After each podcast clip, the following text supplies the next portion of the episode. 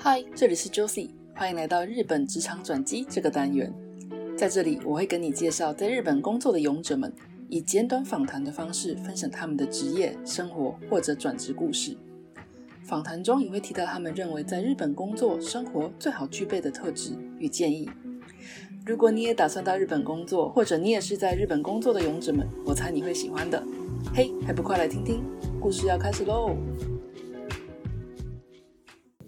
欢迎来到今天的 WIJ 日本职场转机。今天的来宾是一位在日本的房地产业打滚的 Shu。Hello，你好。Hello，大家好，我是 Shu。我目前来日本大概是九到十年，因为二零一二过来的。对，然后在二零一九我来日本第七年的时候，就透过高度人才，然后拿到永住。那我本身在东京，我都住在东京，所以呃，工作的话大部分都是不动产买卖相关。那 严格来说，我兴趣就是蛮喜欢去看房子的，所以哇 对我的工作跟兴趣就是刚好结合在一起。你的兴趣为什么会是想要看房子啊？这点蛮酷的。因为我到现在为止好像还没看过有人的兴趣跟我一样是看房子。对我之前是在读明治大学的时候，有上一个再开发，就是不动产再开发的课程，然后就跟老师 聊得很来，所以我们当时就是有在研究一些不动产如何投资，然后就看看看看出了兴趣，因为每一个房子在不同的地点，它有不同的气氛。例如说，你去广尾车站，那它周边就是很贵气。那如果说你想要找比较洋派一点、比较时髦的话，可能就会是六本木啊，或是乃木坂。然后甚至每一个房间、房房间的话，它的格局也都是不，就是都是不相同的。所以我觉得每一个嗯房子就是独一无二。所以就是你你每次去看房子的话，没有一个东西是重复的，所以就会觉得很有新鲜感。每一个房子都不一样。不过你看房子的动机是看到喜兴趣是看房子，那看到喜欢的你就要把它买下吗？还是说只是纯粹做研究而已？当时是学生的时候，比较偏是研究。可能我今天看了神田，我就会跟老师讨论说：“哎，老师，这神田这个车站的交通机能性如何？然后它离皇居很近，就会去讨论一些这个地区的特性。哎，那这个房间它在市场上开这个价格合理吗？然后到最后就变成我去公司，就是台湾大手的不动产公司上班的时候。”刚好就运用上这个学习到的，应该算技巧吧，那就可以去嗯介绍给台湾啊，还是中国的客户，因为大家住在台湾又不懂日本的状况如何，那必须就是透过我们这些不动产营业去说明，然后让客户比较好去判断这样子。哇，我是被震折到了。对，而我很喜欢去外面乱晃，就方向感蛮好，所以我很喜欢去外面这边逛那边逛的。不过在正式聊到那房地产的世界之前，呃，据说你一开始前前任工作应该是服务业，就 Uniqlo，就是 Uniqlo 嘛？对，我觉得这个想要问的是嗯，就是为什么会一个不同产业这样转过来？那当初为什么会一开始想要在 Uniqlo 工作呢？我当时在 Uniqlo 优衣库工作的话，是属于学生打工的性质。哦，OK，我当时就是被那个新宿那一个很大的 Bikulo 的外观给嗯迷惑了，因为我觉得哇，这么大的地方打工，感觉很有趣。对，因为它就是全白的，然后一大栋。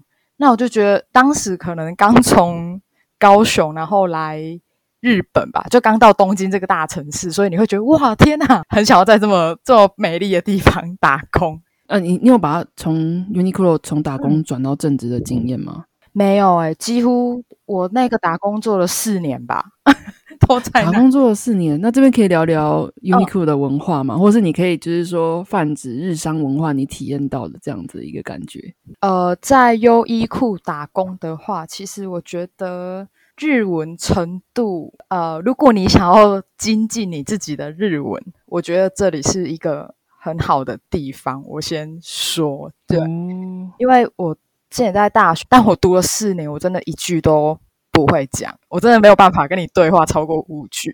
没有，我本身是不爱读书的。我先说，OK OK OK。我那时候还决定说，哦，不行啊，不行，我我读了四年，然后嗯，这么会哦，这么会考试，但是不会讲，这样不行。所以我就决定来日本，加点实战经验。对，就需要实战，因为你其实学了，但是你没有实际去用，你也讲不出来。但一旦来了日本，我大概来。两个多月，可能比较基本的对话，我就可以跟你聊聊，我就可以跟你自由的聊了。嗯，那那时候你说，除了在优衣库里面，嗯，可以完整的得到说日文的实战经验，那对于日商文化，你有没有什么看法？我在优衣库里面打工，我觉得很严格，但我个人觉得还好，只是我有你在里面打工，然后我就碰到很多。日本也是，他也是打工的人，然后他就会说，他有点不想做。他说：“怎么会有那么严格的？我只是打工，干嘛那么严格？因为可能我觉得很像去当兵诶，因为你出勤前，他可能就会要喊口号，或是他的管理就会很自式化。反正你做什么事，你就是要看一个 menu，就是看一个小本子，那上面可能就会跟你说，你要讲，人家问你什么，你就要讲这句话。”呃，发生什么事你要怎么对应？比较自式化，然后还不能染头发，也不能戴隐形眼镜，就是不能戴太夸张的。然后日本人有些他也就觉得也太严格了吧，这样。不过这四年除了体验到这样日商的一个文化跟严谨的一面，你有没有学到别的？比如说像管理层面啊，或是怎别别的比较有趣的经验吗？呃，我觉得他的管理逻辑比较。清晰一点，他聘请的打工啊，或是正职人很多，所以他们在做事都，我只能说是一板一眼。但我只我觉得这个是一个比较好的日商文化，因为比员工比较不会无所适从。外国人我们也比较好适应，因为如果客人问你这个，那你就回答这个。所以呃，虽然比较死板了，但是你习惯了以后，你自己再去用其他怎么样去对应，可能会比较好。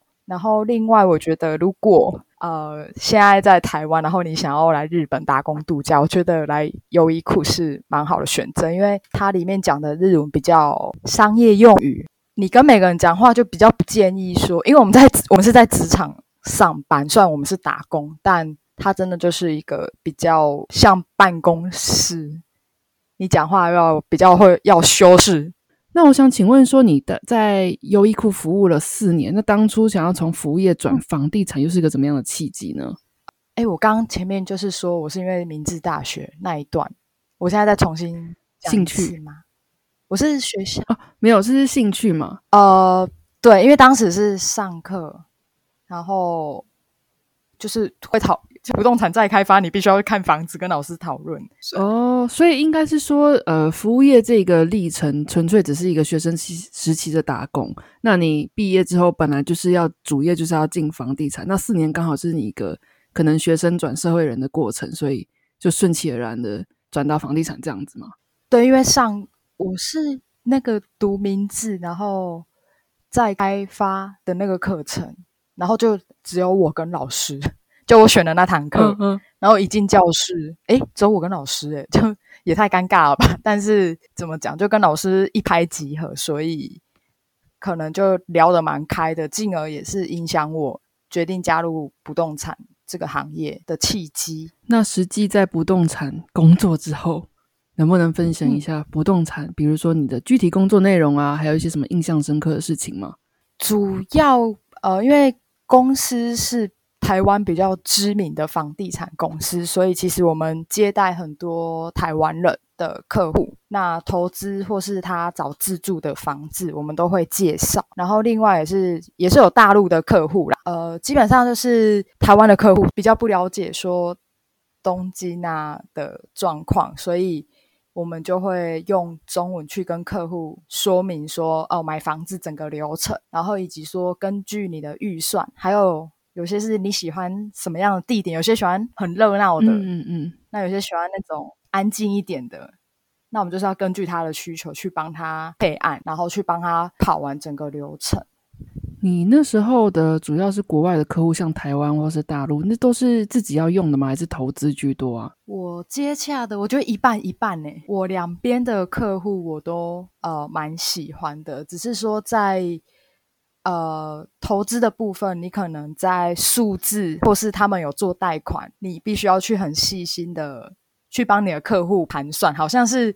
你自己要买这个房子的，其实通常就会变成说投资，那我就会觉得，哎，这个是我的钱，我如何去运用？那如果投资的话，呃，自住的话，我们就会比较多跟客户聊聊他的生活习惯，或是说工作的地方啊，或是你为为什么要买？因为有时候他只是来个一年，那我们就会觉得说，你真的有这个必要要去买吗？就会比较像是。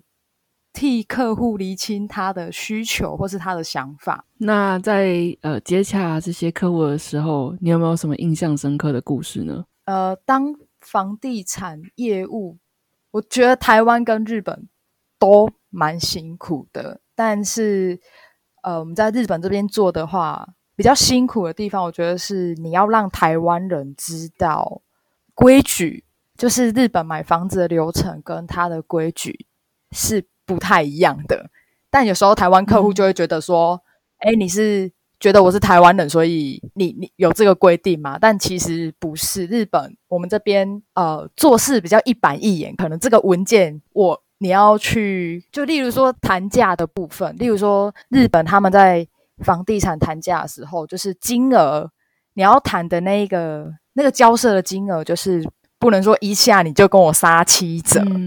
可能杀个三四十万日币哦，日币三四十万或是五六十万，但当然前提是我们不动产业务，我会先提供你行情的价格，不可能说他这价格开很高，然后我还说你只能杀三十万。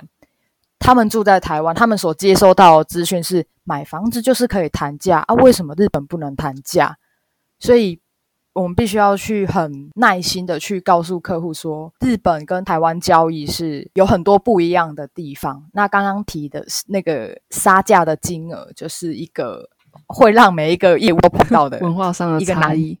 对文化上的差异，但我在日本我做这么久，我当然觉得这就是理所当然的事啊。可是你你不可能展不可能展现出啊，日本就是就是这样子。你你必须要去跟他说为什么会发生这件事情，为什么你不能。谈太多的价格，因为日本在买不动产的时候，他会把他的成交价格，甚至是租金哦，他都会在一个网站上，然后登录，所以就是一切都是很透明的，不会有乱开价的空间。因为卖屋主如果要卖这个房子，中介也会跟他讲说，你建议你卖多少，比较不会有屋主乱开价的情出现。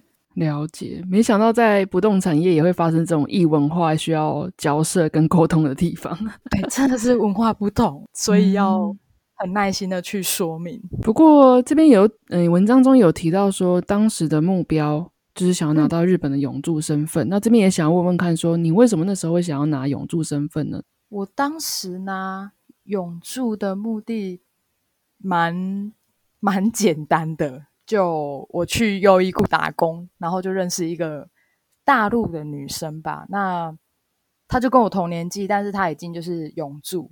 然后她就说：“哦，拿到永住很方便啊，大陆啊、日本啊，两边都是我的家。”我自己听了就觉得，我觉得是一个很憧憬的状况之下去设定的这个目标吧。真的，当时我可能才二十二岁，我也没有多想什么，然后就哎，那我也来。就是查一下永住这件事情，然后一查才发现说，哦，日本现在在推那个高度人才这个制度，那我就看了一下条件，然后就努力去达成。我觉得是一个生活目标的概念。那申请永住的过程会很麻烦吗？你是一个怎么样的条件拿到的呢？刚刚有提到一点点，说是高度人才嘛，这好像近年在日本还蛮夯的吼。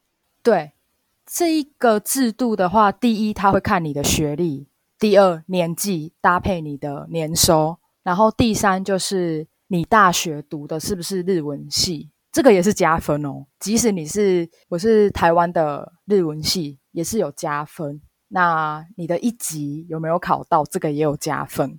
但我觉得其中占比呃比较辛苦的部分是，如果你很年轻，然后。我当时是三十岁未满，然后年薪有超过五百万，所以得到的分数就是呃还不错，所以大概工作个一年，你你只要维持这个分数一年，你就可以直接申请永住了。那你现在拿到永住了吗？哦，对，我二零一九年就 拿到，恭喜恭喜！当时是就是疫情之前，所以我大概等不到八个月就下来了。哦，那这样目标又达到了一个耶。对啊，那这边就想问你接下来的目标或规划，可以跟大家分享吗？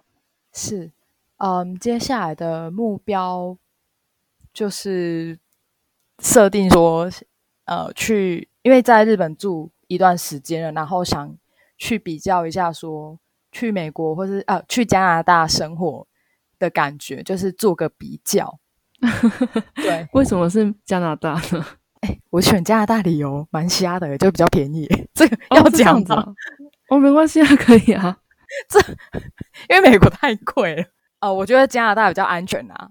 哦，OK。那接下来可能在今年内会到加拿大去体验新的生活。那在现在你还在日本的时候，想要请问你，如果想要给想要在日本工作、转职或生活的朋友什么建议呢？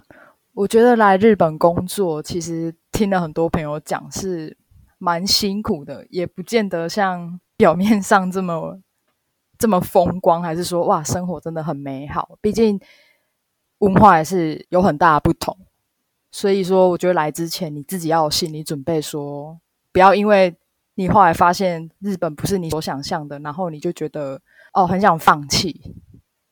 那就是你既然已经碰到，你就努力的下去做，因为你现在碰到这个难题，你必须要去克服。那接下来就会过得比较顺一点。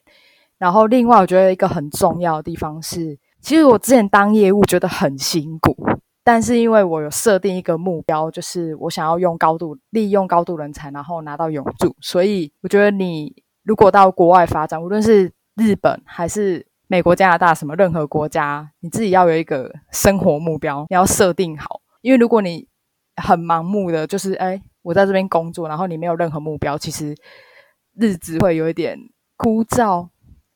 但是如果说你自己像我当时就是知道说哦。我年薪可能要达到多少？那我必须要怎么样做才能让我自己的业绩变好，然后进而去达到我想要的那个分数，然后拿到永住。我觉得那一段时间很充实，虽然很辛苦，但呃，经过你这次这样反，就是我们这样聊聊，我觉得其实那那一段时间是蛮有蛮有价值的。嗯，就设定目标，然后碰到困难。真的不要放弃，就是你要努力去做。你如果决定那个目标，你就是勇往直前，这样你以后才会有好的成果。对我这边要问你说，如果有没有听听众都想跟你交流，不管是房地产或是来日本工作这种，嗯，有没有一个地方是他们可以找到你的？呃，如果说对房地产这个工作有兴趣，还是说对于日本高度人才这个制度有兴趣的话。可以写信到我的 email 里面。好，Sue 的 email 是嗯 k a k e i s h u，然后小老鼠，然后 gmail.com。OK，那我的也放在 show note 里面。好，再麻烦你。没问题。好，今天短短的访谈中，就听到很多包含在服务业，然后还有。很特别的兴趣，看房子，引到了他人生的一个很重要的一个职业发展，就是在不动产业界。那秀也很慷慨给我们很多，嗯，有点残酷，但是就是反正就是事实，不要带着梦幻泡泡来日本工作 这种对建议。那我觉得蛮真实的，我觉得也好了，对啊，是的，就很辛苦，但是你努力做了，真的都会有成果。是的，是的。那希望接下来。秀可能会在自己的人生的篇章里面有一个新的转折，那也希望你一切顺利，注重健康跟现在对防疫期间。那呃，秀也很慷慨的留了他的 email 给我们。如果听到这边的你对于来日本工作，还有如果是可能对日本的房子啊、不动产业界有兴趣的话，都可以联络他。那么今天的访谈就暂时到这边，希望秀之后都一切顺利。谢谢你的时间，谢谢，谢谢，好，拜拜拜喽。拜。